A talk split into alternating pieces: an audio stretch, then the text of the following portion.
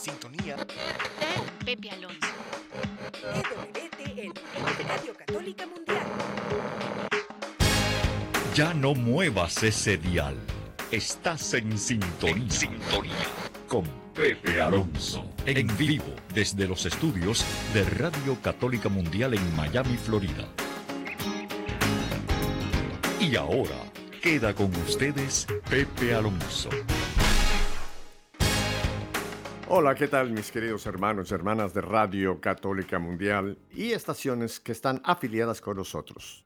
Nos vamos a España, a la bella España, y en este momento vamos a ir a Burgos, que tiene una catedral que es impresionante. Pero no, no voy a hablar de catedrales. Quiero saludar a el quien vamos a tener por toda esta hora, al señor Pablo Moreno. Pablo, bienvenido a Radio Católica Mundial. Hola Pepe, muchas gracias de nuevo por, por invitarnos a estos micrófonos y un saludo grande desde España. Desde España, qué, qué, qué linda España. España es mi, mi, segunda patria. Bueno, yo nací en México, pero tú sabes que la parte materna y parte paterna vienen de España. Lo paterno por Asturias y lo materno por dos generaciones arriba de Cataluña. ¿Qué te parece? ¿Qué mezcla, eh? Pues oye, fantástico, una mezcla estupenda. En la mezcla está la riqueza. exacto, exacto. Uh, Pablo, qué bueno, qué bueno poderte tener porque recordé que hace ocho años estuviste con nosotros en, en los estudios cuando hacíamos los programas en vivo allá en el estudio eh, y hablando ya de esa carrera que tú has desarrollado que es el cine católico, ¿verdad? ¿Te recuerdas sí, aquella entrevista linda? Con sí, la que hoy es tu esposa, bien, por supuesto. Así que, ¿cómo han pasado los años, como dice aquel canto? ¿eh? Ocho sí, años, pero seguimos sirviendo al Señor, cada uno donde el Señor nos ha colocado. Tú haciendo cine católico, yo estando pues aquí poniendo un granito de arena con el WTN y Radio Católica Mundial. Pablo, tengo señor. un canto eh, que tiene un nombre que me encanta. Aquí está Dios, porque Dios está en todas partes. Pero el canto dice, aquí está Dios. Y lo canta Héctor Tobo y John Carlo. ¿Te parece si lo escuchamos? Vamos a ello. Bueno, aquí está Dios.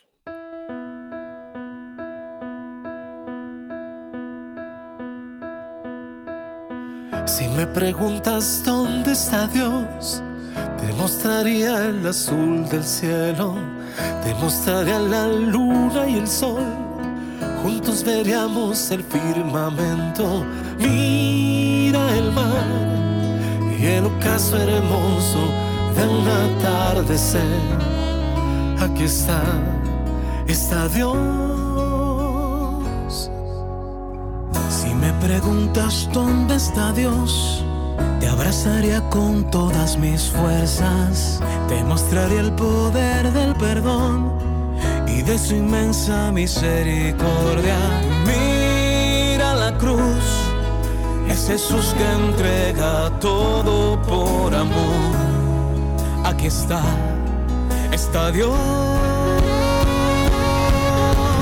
Mira está en partes, infinito es su amor.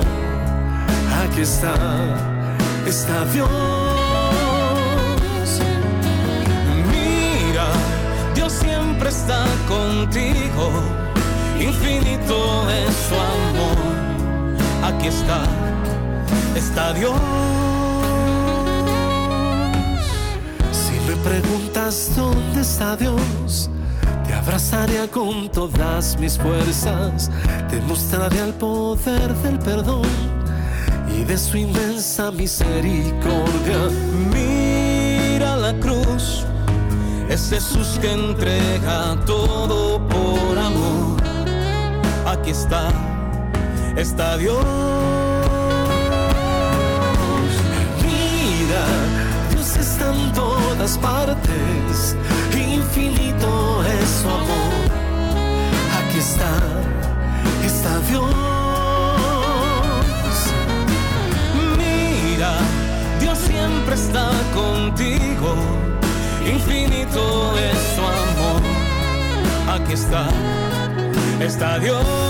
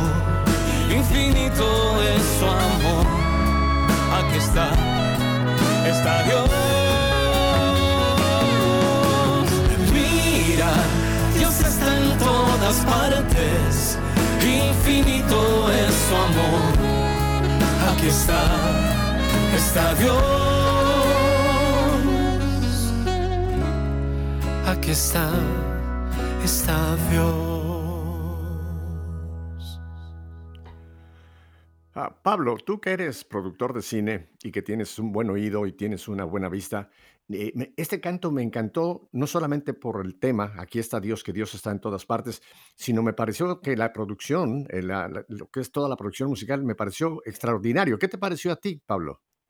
Sin duda, sin duda. Me gusta mucho. No conocía esta canción y la verdad que mm, es muy bonita, muy bonita.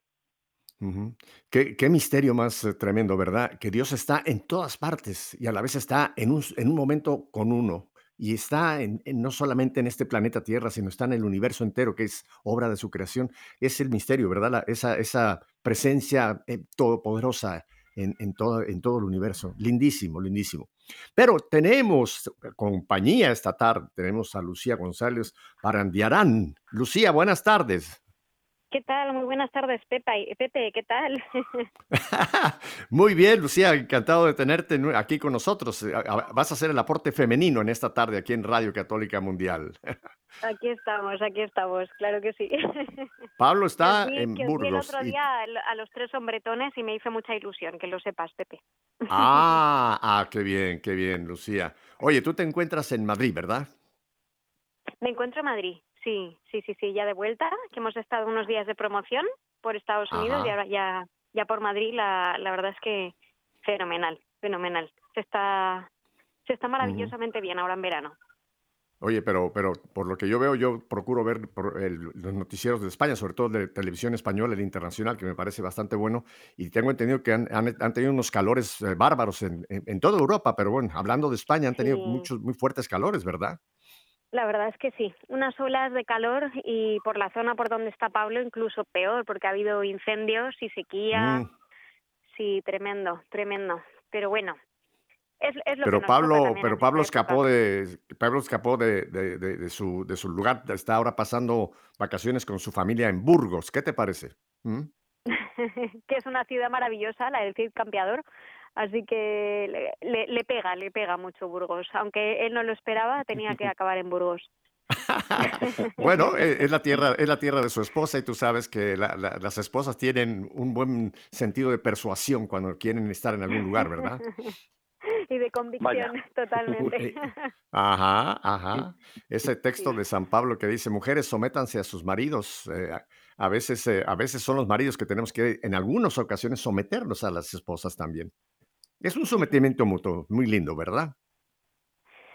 Sí, sí, sí, es un acuerdo, un acuerdo mutuo que yo creo que es necesario siempre en todo momento. Oye, Lucía, pero yo Y tengo entendido que, familia, que- tú todavía ¿eh? no llegas al matrimonio, ¿verdad? No, sí, yo llevo 11 años casada. No me 11 años. digas.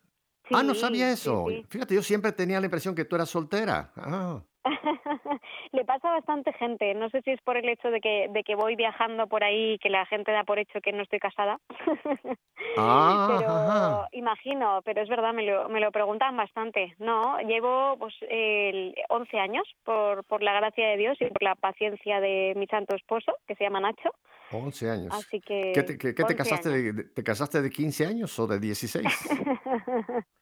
Porque eres muy jovencita, o por lo menos Mm. se te ve muy jovencita, así que qué Pues bien. con, me casé con 28, una Ah, bueno. edad ya prudente, sí, sí, sí, Eso, eso, pero- eso, yo no lo quise decir, tú lo dijiste, así que muy bien, muy bien. Lucía, vamos a hablar con. Pablo de este estreno que va a, va a Ujú. producirse muy pronto aquí en los Estados Unidos. Pero antes me gustaría preguntarte a ti, tú sirves, trabajas para Bosco Films, que es una distribuidora de películas. ¿Cuál es, cuál es, eh, eh, cuál es el mundo de la distribución de películas? ¿Qué, qué es? ¿Ustedes cómo contactan con un productor? En fin, cuéntanos, porque nunca he escuchado cómo funciona ese, ese mundo tan importante de, de la distribuidora de las películas. Pues es verdad, es un es la parte más desconocida de dentro del Ajá. cine. Eh, de hecho, yo que estudié cine, mm, creo que en la carrera lo debieron de nombrar, pero nunca nos explicaron qué es lo que hacían. Pero Mm. dicho así en corto, para que la gente lo pueda comprender, es básicamente el productor produce, es decir, hace, ¿no? la, la película y la distribuidora se ocupa de que llegue a todo el mundo, eh, ya sea hablando con las salas para que tengan un lugar donde exhibirse, ya sea haciendo unos trailers, unos carteles, eh, o sea, lo- todo lo que ve realmente, en la mayor parte de los casos, el, el espectador lo que recibe, pues eso, eh, car- eh, la publicidad, eh, si hace falta doblar, em, eh, la, la cartelería, hablar con las salas, todo esto es distribución, eh, el marketing. Y de hecho, ya, ya aviso para que eh, se empiecen a fijar a partir de ahora. Cuando se proyecta una película, eh, siempre suele haber dos logos delante, el de, o varios, si, si son varias las productoras, la distribuidora y luego los productores. Así, así ya empiezan a, a verlo. Y entonces. ¿cómo, cómo encue- encuentro estas pequeñas joyitas? Bueno, pues en este caso, en el caso de, de Esclavos y Reyes, eh, fue el propio Pablo el que confió que ya habíamos trabajado anteriormente en una, en una película, por cierto, maravillosa, que se llama Red de Libertad. Eh, eh, y, en, y en esa experiencia, pues yo creo que estuvimos muy contentos mutuamente trabajando juntos y ya me avisó directamente de que iba a rodar esta otra historia de un santo al que yo, por cierto, no conocía, como yo creo que sucede con, con Ujú. la mayor parte de la gente, aun siendo un santo español, y del que me he enamorado totalmente, que es Ujú. eh, Antonio María Claret. Antonio, San Antonio María Claret. Ujú. Así es. Así es. Así que el Y- productor, eh, eh, como tú dices, el productor hace la película, por ponerlo así, hace la película. Y él no se encarga ya de eso, entonces contrata o subcontrata a compañías, en este caso Bosco Film, para que hagáis todo el trabajo, las carteleras, eh, los, eh, los trailers, contactar a las salas. Pero ¿cómo contacta salas? Porque tengo entendido, y vamos a hablar a- más a fondo, de que esta película se va a estrenar aquí en los Estados Unidos eh, en más de mil salas. ¿Cómo haces tú para hacer mil llamadas a cada sala o, cómo se, se contratan las salas? Pues hemos llegado a un acuerdo, eso sería imposible. En España lo puedo hacer, en México lo puedo hacer y en otros países sí que son más manejables. Pero Estados Unidos son muchísimas. Eh, imagínate, yo, yo con mi inglés macarrónico, que decimos por aquí, eh, intentando hablar con cada uno, convenciéndoles, no, mira, te voy a contar la historia de, un, de una figura fabulosa, San Antonio, no. No, no, no. Hemos, hemos llegado a un, a un acuerdo con una empresa a la que, eh, con la que estamos muy agradecidos, la verdad. Se llama Fathom, Fathom Events, y, y ellos son los que se han eh, ocupado de, de convencer a las salas de que esto tiene, tiene cabida y tiene lugar. Entonces, Ujú. esta es una, una empresa que se dedica a organizar eventos. De hecho, Mm, la, la mm. proyección en las mil salas va a ser durante dos días. Ojalá si va bien, pues en, eh, y hay otra oportunidad, pues ya estemos en tres días y en 1.200 salas. Esto es un, un caminar eh, de poquito a poco. Pero mm, han sido ellos los que han llamado y todo lo que tiene que ver con la campaña de promoción, de marketing y, y de refuerzo lo, lo estamos trabajando desde hace, pues, en realidad yo creo que casi tres meses, porque ha- había muchos materiales que preparar, mucha documentación, eh, mucho seguro, que, que en Estados Unidos eso ha sido lo más complicado. En Estados Unidos tienes que ir protegido con todo, ¿no? Ujú, Eh, y, y pero muy Mm. bien de momento la experiencia está siendo maravillosa ya ya iniciamos como bien sabes Pepe con una película que se llama Vivo Alive Sí. eh, que se estrenó hace unos meses y que habla de, de la adoración eucarística y y fue maravilloso porque entró en la séptima posición de Estados Unidos cuando se exhibió y, Mm, y nos quedamos todos diciendo "Ah, Dios está en la taquilla, ¿no? Entre los diez más vistos. No, esa es una Eh, maravilla, que una película católica, una película con contenido cristiano, eh, esté en, ese, en esa posición, ¿verdad? Habiendo tanto, tanta película secular que se exhibe al mismo tiempo. O sea que realmente eso es- habla muy bien de la película y habla muy bien de que, como tú dices, Dios quería que, que la vieran miles de personas, ¿no? Yo, yo tengo entendido, Lucía, no sé si estoy en lo correcto, que aquí en Estados Unidos las salas pertenecen a, son grupos de salas, ¿no? Hay una compañía sí. que tiene X número de salas por todo el país y ellos son los que ya se, con- es con ellos que se contactan, no hay que ir sala por sala por sala, sería imposible, dada además la extensión de este país. ¿Es correcto así? Claro, Es correcto, es correcto. Hay, hay como seis o siete grupos eh, fuertes de, de salas eh, y realmente lo que se hace es hablar con cada uno de, de esos grupos para poder coordinar cuáles son las mejores dentro, dentro de su sector, Eso. ¿no?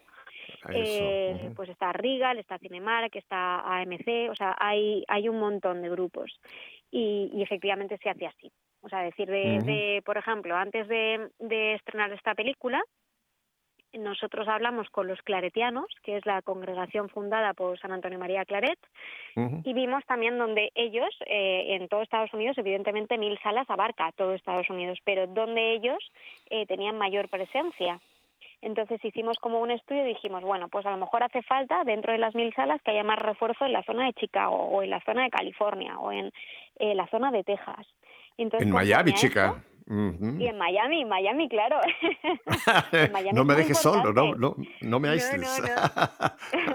en Miami es Ajá. verdad, tiene, tiene ahí el santuario, ¿no? Que además eh, no es el santuario de Claret, sino de la, la Virgen, ¿cómo se llamaba? Pepe, ayúdame. La Eh, la patrona la- de los Virgen- cubanos. La, la caridad del cobre, la Virgen de la Caridad del Cobre. del Cobre. Cach- cachita, le dicen los cubanos, cachita. Ujú, ujú. Así es, Ajá. así es. Bueno, vamos a, a volver a- contigo, Lucía, pero déjame entonces, antes de que Pablo se nos duerma. Pablo, ¿estás todavía ahí? Sigo, sigo, sigo entre vosotros. Qué bueno.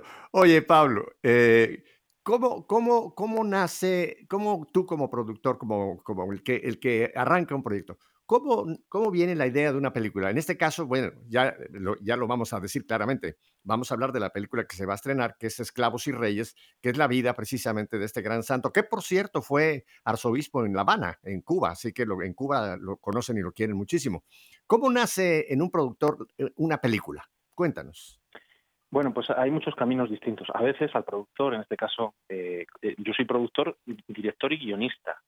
O sea, tengo, Oh. eh, soy tres en uno, ¿eh? como, como el, el spraycito para arreglar las puertas. Y, Sí. Entonces, hay veces que, que eh, se te ocurre una idea, te apetece hablar sobre este tema y, y escribes sobre ese tema, mm, levantas la financiación, que es la parte más complicada.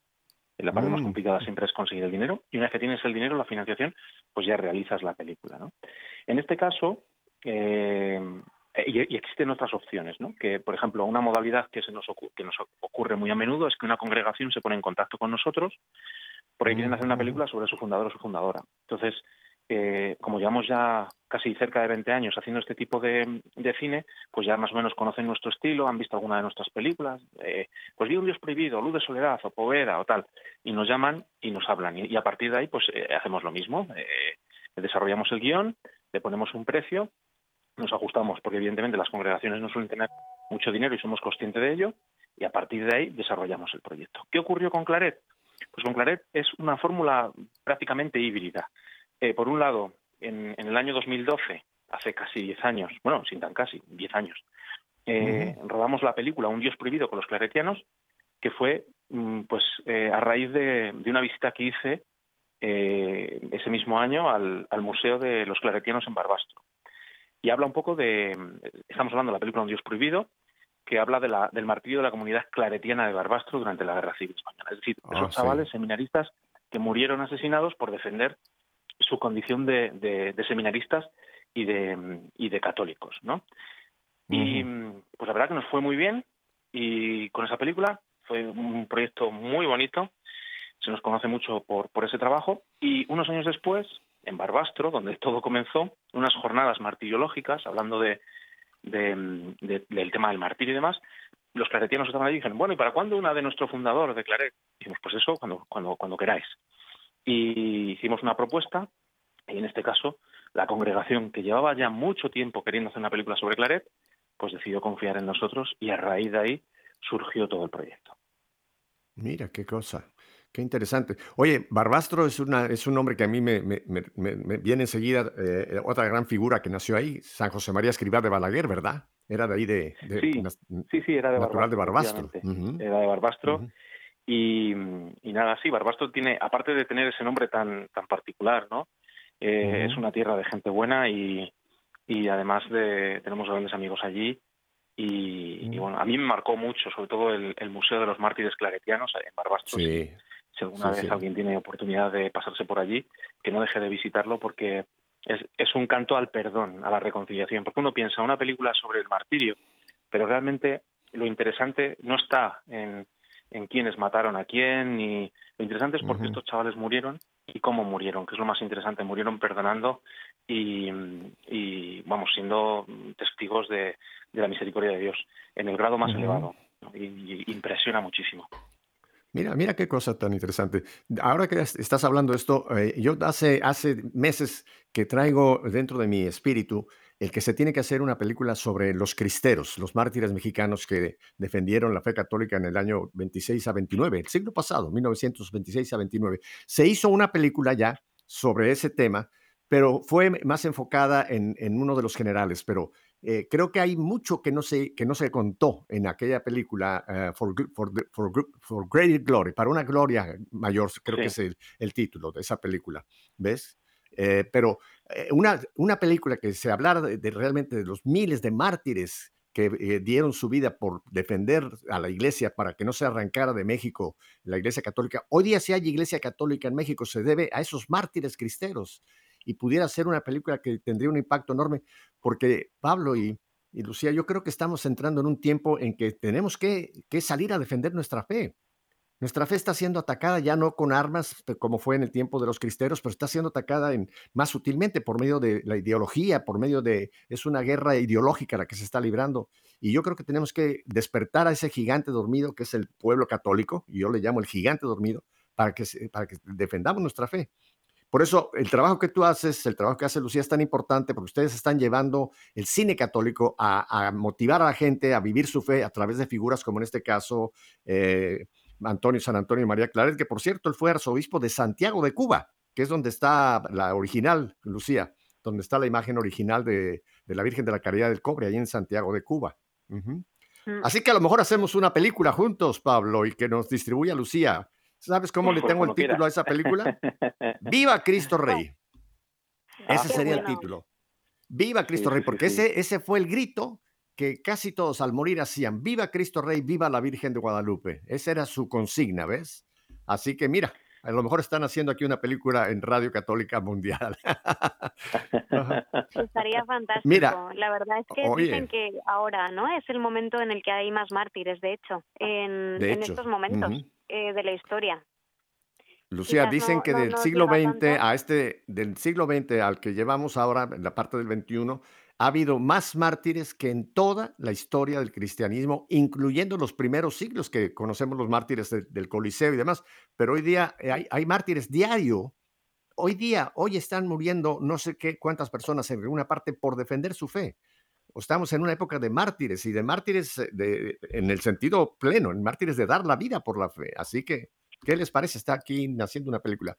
Tengo que ir a un brevísimo, brevísimo corte para identificación de planta y volvemos para entonces entrar ya de lleno en este estreno que tenemos ya aquí a la vuelta de la esquina. Quédese con nosotros, como dijo Pedro. No cambie de dial.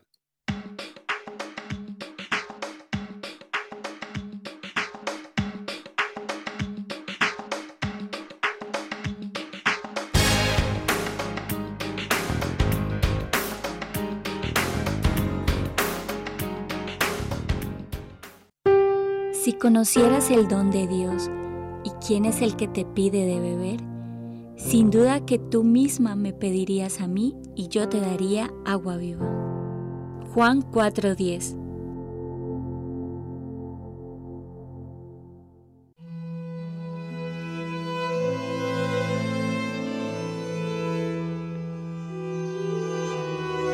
Bendito sea el Señor todos los días.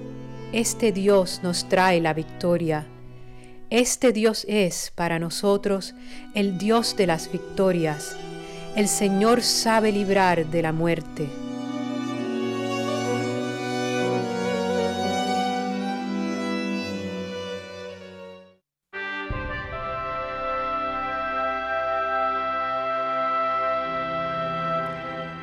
Dios nos salvó y nos llamó. Nos llamó y nos hizo suyos, no como premiando méritos nuestros, sino gratuitamente y por iniciativa propia. Este favor que nos concedió en Cristo Jesús desde la eternidad, acaba de concretarse con la venida gloriosa de Cristo Jesús, nuestro Salvador, el que por medio del Evangelio destruyó la muerte e hizo resplandecer la vida y la inmortalidad.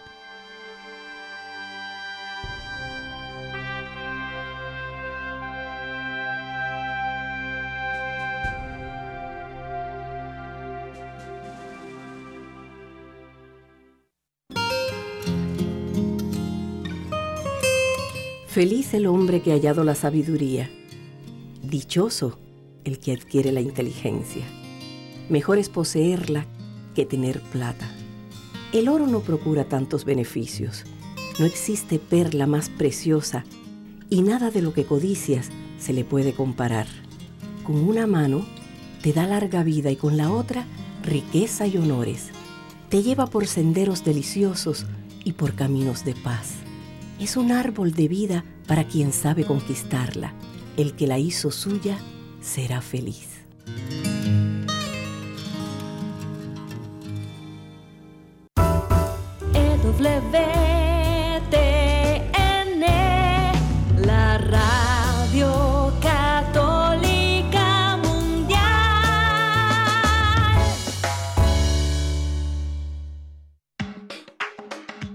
Mis amigos, si recién sintonizan con nosotros, estamos en España, estamos en Burgos y estamos en Madrid con Pablo Moreno, el productor de esta película que vamos a hablar, y con Lucía González Barandarian.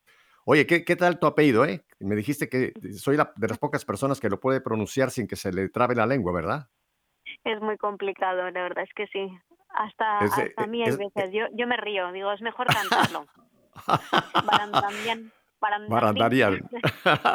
es, este apellido es vasco, ¿verdad? Sí, es vasco, es vasco. Soy, soy del norte de España, de Bilbao. Nací en Bilbao. Sí, Anda, mira.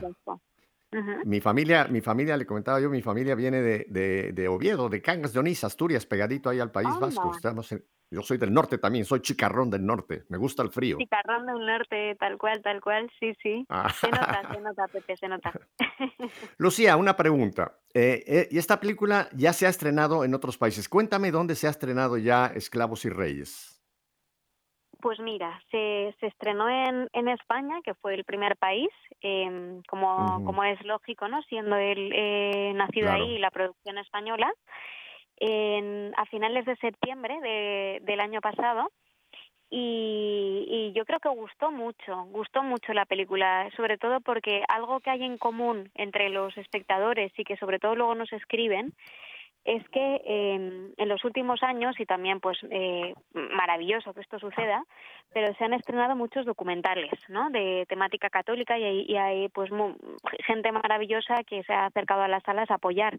Pero cuando han ido a, a ver eh, en España, Esclavos y Reyes se estrenó con el título de Claret, porque ahí todavía el nombre de Claret pues tiene calles, tiene colegios, es una presencia más, más conocida como nombre, ¿no? Eh, y la gente se sorprende mucho de la calidad de la peli. Esto es algo que me gustaría contar, eh, ya que yo no la he hecho, porque Pablo no se atreverá a decirlo, pero, pero yo sí. es una película muy bien hecha en, en foto, en argumento, en cómo está construida la trama, en la música. La música ha ganado varios premios internacionales de bandas sonoras. De hecho, eh, los que votan las bandas sonoras son gente que compone bandas sonoras, pero los más importantes del mundo, y Claret, Esclavos y Reyes, Slaves and Kings, eh, ha ganado varios premios. Así que eh, tomamos nota. Es una peli que está hecha para todos. Y, y bueno, pues eso, esto, esto, sucedió en España al muy poquito tiempo, de hecho, antes de que se estrenara en, en España ya eh, la habían comprado varios países, por esto mismo que te comento, Pepe, que, que la han visto que es muy buena peli y, y la compraron en, en Italia, donde ya se ha estrenado, en Alemania, en Austria, en Suiza, en Francia, en Bélgica, en Luxemburgo. Sí, en Corea. Oye, en cada, en cada país obviamente se ha tenido que hacer un doblaje a la lengua, al alemán o al italiano, ¿no? Sí, por supuesto. o con subtítulos. los actores están muy graciosos, van compartiendo todo en redes sociales, escuchando su voz en otros idiomas, pero sí, sí, sí.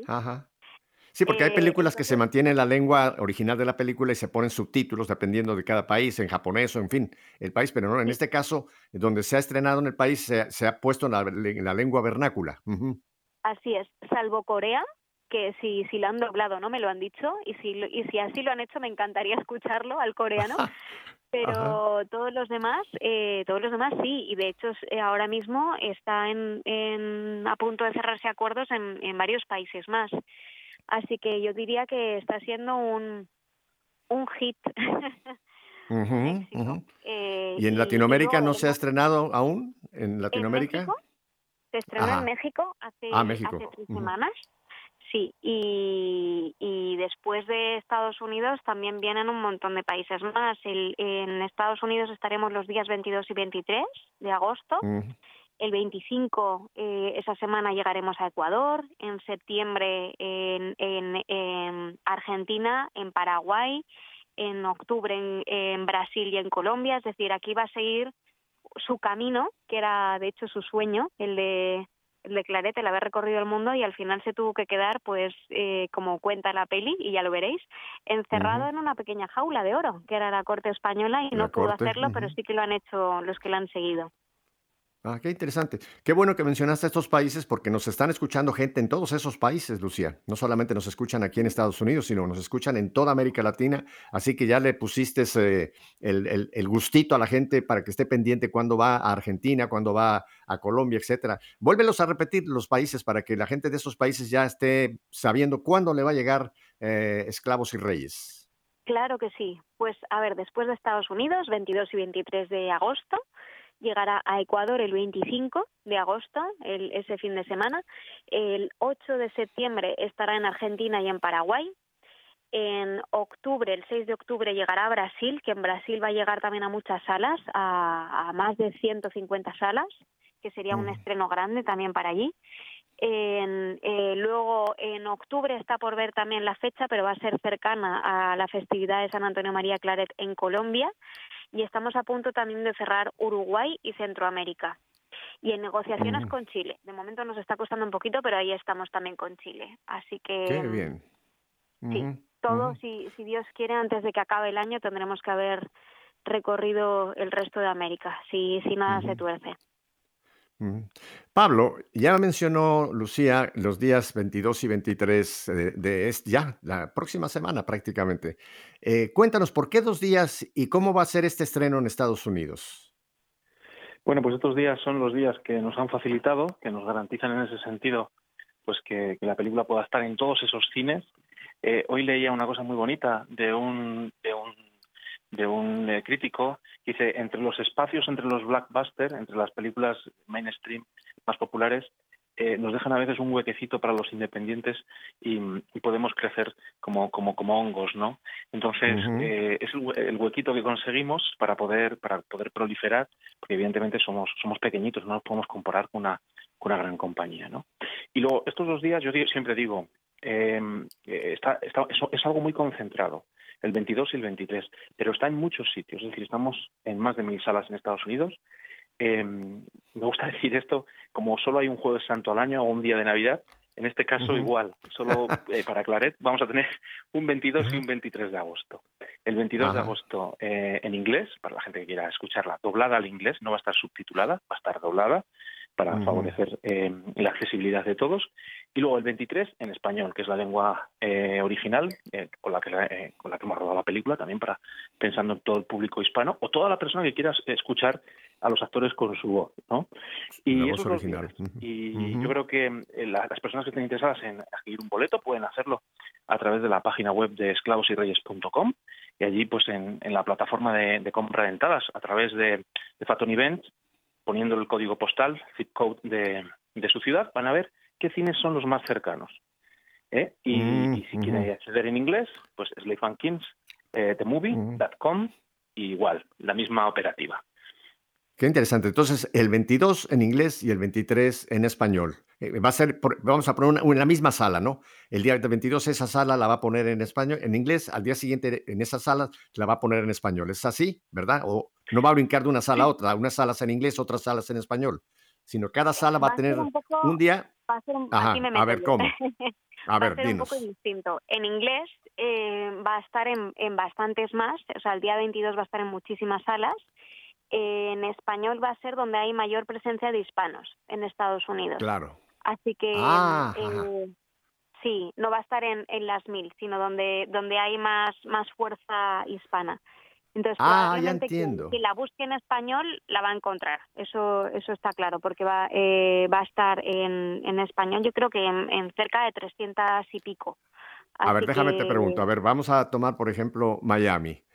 Yo vivo en Miami, entonces eh, se- aquí en algunas salas se va a estrenar en inglés, en algunas otras salas en español. ¿Así es, es como va a ser? Probablemente en Miami estén en las mismas.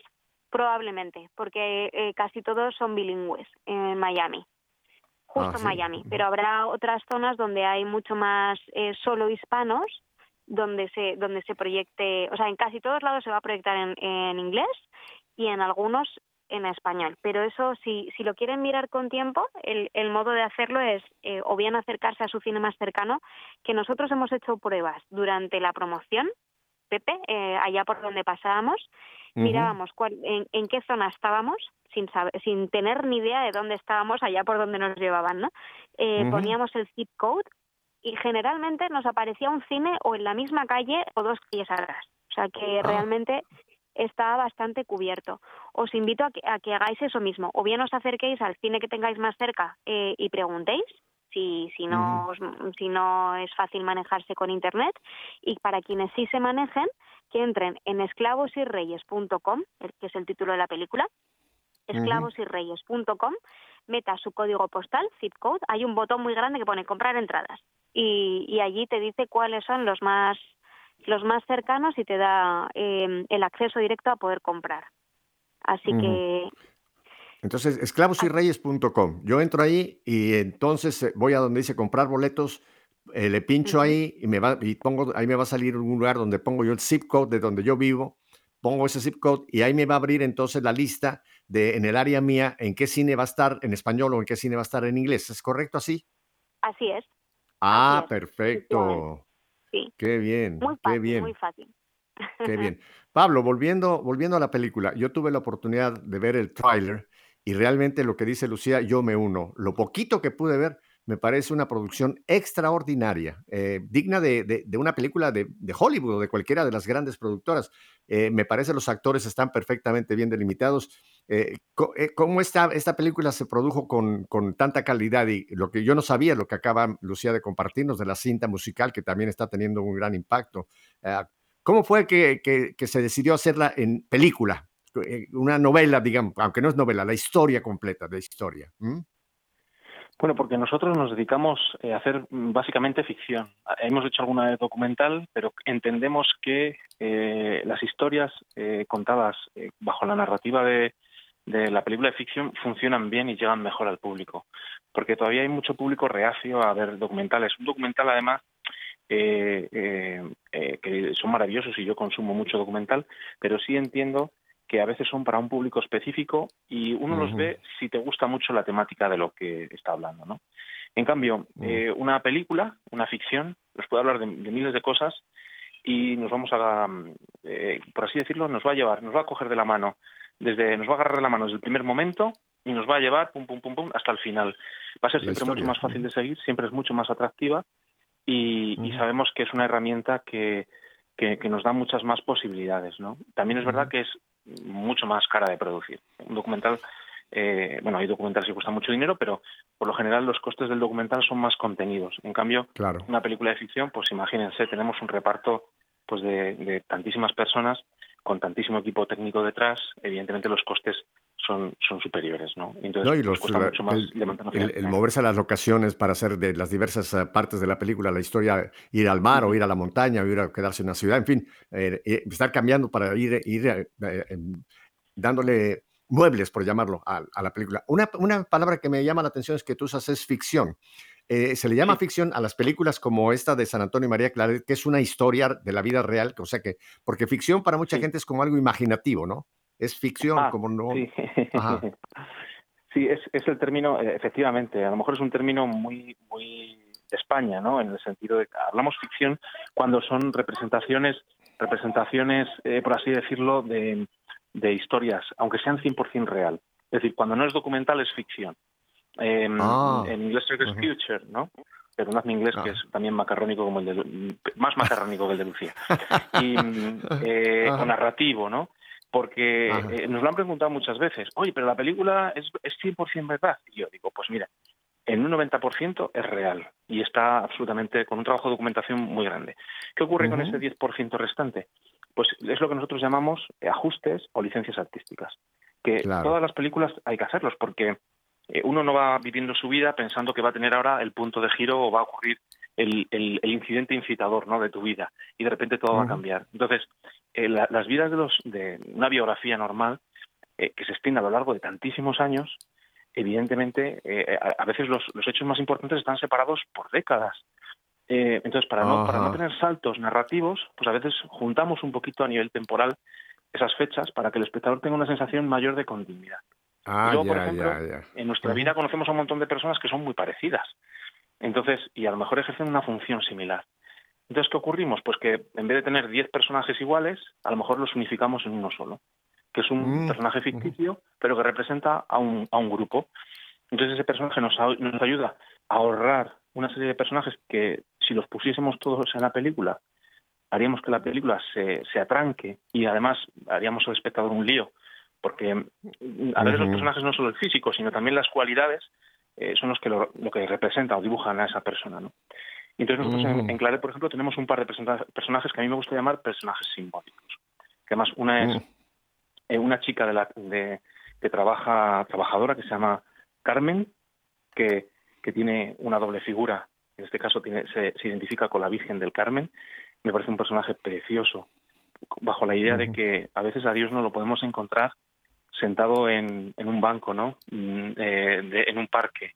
Eh, Sí. Y a veces nos encontramos rasgos, ¿no? O pequeños retazos de, de nuestra de nuestra madre, de Santa María o, o de nuestro Señor Jesucristo eh, en la persona que menos nos nos eh, o sea nos pensábamos y eso me parecía muy atractivo y, y tiene que ver también con el carácter mariano que tiene la película que atraviesa como me gusta decir de norte a sur y luego tenemos otro personaje simbólico que, que representa un poco el sufrimiento del pueblo cubano en este caso y de la y, de los esclavos no que también lo representamos con un, solo personaje Ujú.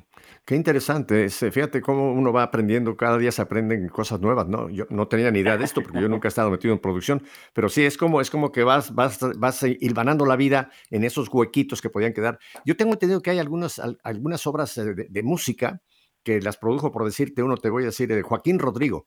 Creo que Jo- Joaquín Rodrigo cuando escribió, creo que esto es real, ¿eh? Cuando escribió este, ay hombre, por el, el- el- concierto de Aranjuez. Me parece que fue Narciso Yepes que le ayudó a hacer algunos ajustes del original de, de, de, de, de- de- de- vaya, por eso me fue ahora de, de Rodrigo, Joaquín Rodrigo. Sí. Creo que esto es real, lo leí no hace mucho, me llamó la atención, porque decía, no, Rodrigo fue el que tuvo la idea, fue el que compuso toda la, digamos, la, la- la idea, pero Yepes, que era un gran guitarrista, que fue de los primeros que tocó esto, creo que le ayudó a, a Rodrigo a hacer algunos ajustes. Es el caso que tú mencionas también en la película, ¿verdad? Sí bueno Por decirlo así. el guion. Eh, sí, es, es una. Es que mm, yo creo que, por ejemplo, un guion o una obra, ya sea una obra musical o en este caso una obra au- audiovisual, no cinematográfica, es algo que está vivo en- desde el momento en el que comienzas a trabajar en ello hasta que los actores. Yo, por ejemplo, cuando escribo el guion, eh, le digo a los actores: Mira, esta es la propuesta de texto que yo tengo para ti. Esto, es- esto es como un zapato en un pie. Si a ti te molesta, hay que cambiar el zapato, hay que ajustarlo. Si hay una palabra con la que no puedes, tenemos que, que pensar por qué no puedes. Y me gusta que, que sea un proceso, eh, evidentemente, como en este caso, como el ejemplo que nos has puesto del guitarrista, porque los actores interpretan ese texto y lo hacen con, el instrumento de su voz y de su cuerpo. ¿no? Y, y entonces, eh, a, a partir del texto, ellos van reinte- reinterpretando, reescribiendo la obra. ¿no? Y después, evidentemente, pues a nivel de fotografía, el director de fotografía, pues en algún momento dado te ofrece una alternativa que no habías pensado y ya estamos reescribiendo de nuevo.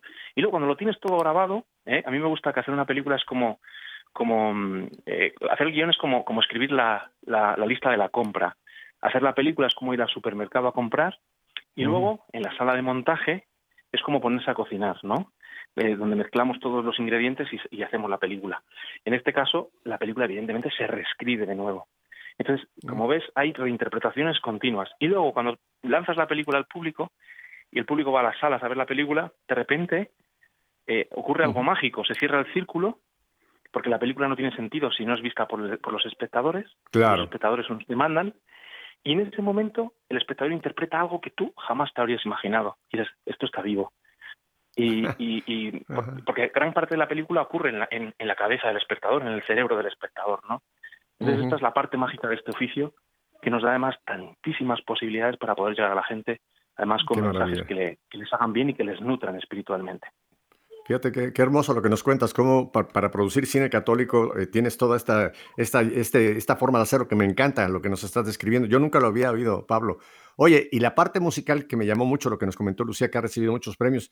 ¿Quién, quién compuso la parte musical? La parte eh, musical, correcto. Sí, pues eh, se llama Óscar Martín Leaniz Barrutia y es un jovencísimo compositor, es una persona maravillosa, maravillosa y un compositor con un talento increíble. Y efectivamente hemos estado eh, seleccionados en varios festivales internacionales de la crítica musi- musical. Creo que hemos ganado dos, eh, dos premios muy gordos, eh, uno en Reino Unido y otro a nivel internacional. Eh, y, y el reconocimiento de, de gran parte de la crítica especializada, mm, porque la, la- la banda sonora realmente es bellísima y, y es absolutamente inspiradora. Y luego, pues, eh, está mezclada por uno de los grandes mezcladores de España, que se llama José Binaver, que ha mezclado pues las grandes bandas sonoras de, de, de, pues, pues de, pues de los grandes eh, compositores ¿no? y, y directores de España durante pues mm, varias décadas y, y- y tuvimos la suerte de que le encantó el proyecto y nos apoyó y nos ayudó y contamos con, con grandes intérpretes, ¿no? Mm, Grandes músicos que, que en las grabaciones pues estuvieron con nosotros y mm, cada vez que venía a grabar alguien decíamos, es que tenemos a este que está en la Real Orquesta de no sé qué.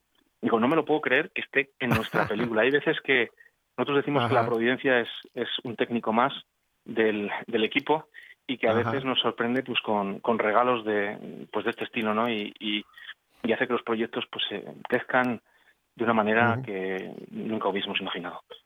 Oye, entonces tú, tú piensas la historia, el, el libreto, tú es la parte, digamos, de la historia. Entonces, este compositor tiene que ver la película y entonces dejarse inspirar por la película para empezar a componer eh, la banda sonora. Correcto, yo le paso el guion, el, el libreto, después lo invité varios días al rodaje. Digo, tienes que venir a ver estas escenas porque te van a inspirar. Ah, ahí está. estar cara a cara de los actores, respirar el ambiente, la atmósfera que del rodaje, que además nosotros, eh, en- como característica de nuestra productora de Estelar Un Films, es que hacemos eh, unos rodajes que donde el humano es fundamental, el, el- el- el soporte, el que sean humanamente sostenibles, ¿no? Y eso, pues, eh, cambia, cambia mu- muchas mentalidades. Y luego, evidentemente, Ajá. después tiene que ver los montajes, todos los montajes, y luego él me hace una propuesta musical y yo le dirijo, le digo, pues mira, aquí yo eh, me lo imaginaba por aquí, o aquí me gustaría que fuese más épico, aquí más íntimo, aquí que fuese... Yo, yo no es que tenga unos conocimientos muy avanzados musicales, de hecho te- tengo unos, unos conocimientos horrorosos, pero, pero nos llevamos muchos años trabajando juntos y me entiende. Le digo, Ajá. le digo palabras que a lo mejor ni existen, pero, pero como es una persona educada, ¿eh? Eh, no, no me las reprocha. Oye, le, le dices, ponle, ponle drama aquí, ponle drama aquí, por decir una Eso cosa. es, Entonces eso tiene que poner música más, poquito más de- de esa música de, de- de suspenso.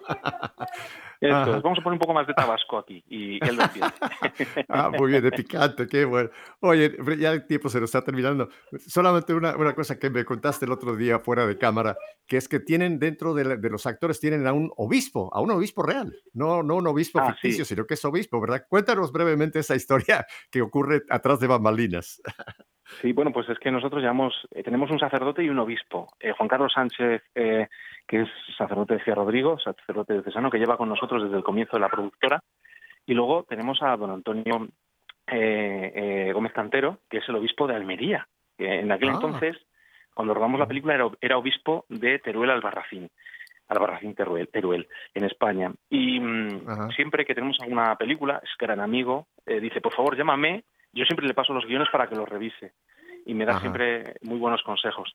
Y luego, aparte, le doy un papelito siempre en la película. ¿no? Y eh, en este caso, en Claret, le tocaba ser uno de los sacerdotes que, que fundan con Claret la congregación. Y cuando estábamos Ajá. allí, en el entorno de esa fundación primera, estábamos en, una- en un valle precioso en, en, las Batuecas Salmantinas, que es una reserva de la biosfera, allí perdidos en medio de una montaña. Los actores hablan entre ellos y entonces eh, cuando van a rodar dice, bueno, ¿y tú en qué películas has salido? Y, él le dijo, pues en esta, en esta, en esta. Ya, pues trabajas mucho, tal, no sé qué. Dice, eh, dice no, no, es que soy obispo. Y dice, ¿cómo vas a ser obispo? Dice, sí, sí, que mi trabajo mi trabajo principal es ser obispo. Entonces, claro, eh, los actores eh, quedan impactados porque muchos de ellos nunca habían tenido la figura de un obispo tan cerca, y, y, bueno, pues se producen relaciones muy bonitas en el sentido de que se le acercan a preguntar cosas y lo ven tan cercano y tan... que es como tiene que ser el rostro de nuestra iglesia, ¿no? Cercana, sobre todo a los más alejados. Y, y, ver que es una persona de carne y hueso, que estaba allí con ellos, compartiendo su tiempo, regalándoles todas y cada una de las palabras tan bonitas que les dio a muchos de ellos y yo creo que eso es evangelización de primer nivel, ¿no? Y, y, creo que hay que hay que apostar también por ello. Correcto. Y muy contentos. Bueno, nos quedan, nos quedan un par de minutos. Lucía, yo te voy a dejar a ti aquí a la hora al final para que vuelvas a hacer tú la invitación a todo el auditorio que en este caso la dirigimos a los de Estados Unidos, porque ya mencionaste Latinoamérica, pero ahora para todos los que nos están escuchando en Estados Unidos. Vuélveles a hacer la invitación en un minuto y medio. Claro que sí. Muchísimas gracias. Pues nada, estamos, tenemos una oportunidad preciosa de, de, cambiar las tendencias. Nunca antes ha pasado que una película de fe y además de, de origen eh, hispano en, en español se estrene en mil salas en Estados Unidos. Esta es una apuesta que han hecho por nosotros, por los católicos, y os invito a que a que os levantéis a que, a que seáis parte de este cambio, que es muy importante esta oportunidad, y que os acerquéis a los cines los días 22 y 23 de agosto. Es ya, es dentro de muy poquito, y solo estará esos dos días. Mm, no va a estar más. Eh, como el Jueves Santo, solo hay uno. Pues aquí hay uno en inglés, el 22, y uno en español, el 23. Eh, por favor, ayudarnos de verdad a ser parte de este cambio, porque la cultura y el audiovisual necesita también de nuestros valores. Muy bien dicho, muy bien dicho. Además, yo creo que esta película realmente es un reto para todos nosotros católicos de apoyar al cine católico. Hay tanto cine que no tiene absolutamente ningún mensaje que nos pueda edificar, nos pueda hacer mejores hombres, mejores mujeres, pero películas como estas hay que apoyarlas no solamente en oración, que vamos a estar orando para este estreno, sino hacer acto de presencia. Y esto abre, sobre todo a estas compañías eh, distribuidoras o las salas, les abre el apetito por más cine católico. O sea que pues, es impulsar otros futuros proyectos que puedan venir. Pues eh, el tiempo se nos ha terminado, eh, mi querido Pablo. ¿Cuál sería tu último, tu último mensajito en un minuto que me queda? Pues nada, darles las gracias a esta Radio Católica Mundial. Muchísimas gracias por vuestro apoyo y a los espectadores, a los radioyentes eh, vayan a ver Esclavos y Reyes. No se van a arrepentir, de verdad. Es una película increíble y les va a hacer mucho bien. Muchísimas gracias por adelantado. Oye, yo déjame a eso último que acabo de decir, le voy a añadir un colofón. A lo mejor va a tener algo de qué arrepentirse. a lo mejor la película también le va a tocar la conciencia. Si cuando veamos, por ejemplo, el abuso que hubo con los esclavos allá en Cuba, eso nos puede, a lo mejor el Señor también nos puede tocar en sentido de que mostrarnos, mira, mira cómo lo que este hizo, tú no lo has hecho. Así nos, nos puede también, en cierta forma, y no le tengamos miedo, cuando el Señor corrige, corrige por amor. Así que ahí está. Pues muchísimas gracias, Pablo. Vamos a estar en contacto contigo para futuros proyectos. Piénsalo de los cristeros, ahí te lo dejo para que lo pongas en tu, en tu agenda de futuros proyectos. Y Lucía, sigue haciendo ese gran trabajo. Tú eres la hormiguita que hace que una obra tan importante como la que hace Pablo pueda después llegar a tantísimas personas. Así que sigue con tu gran trabajo, Lucía, y seguiremos en contacto con los dos de ustedes. ¿eh? Muchísimas gracias. Bueno, mi familia. Buenas noches, a descansar, que en España ya son las 11 de la noche, así que no los quiero desvelar. Y a ustedes, mi querida familia, si Dios nos concede una semanita más, volveremos la próxima semana para seguir que en sintonía. Hasta entonces, bendiciones.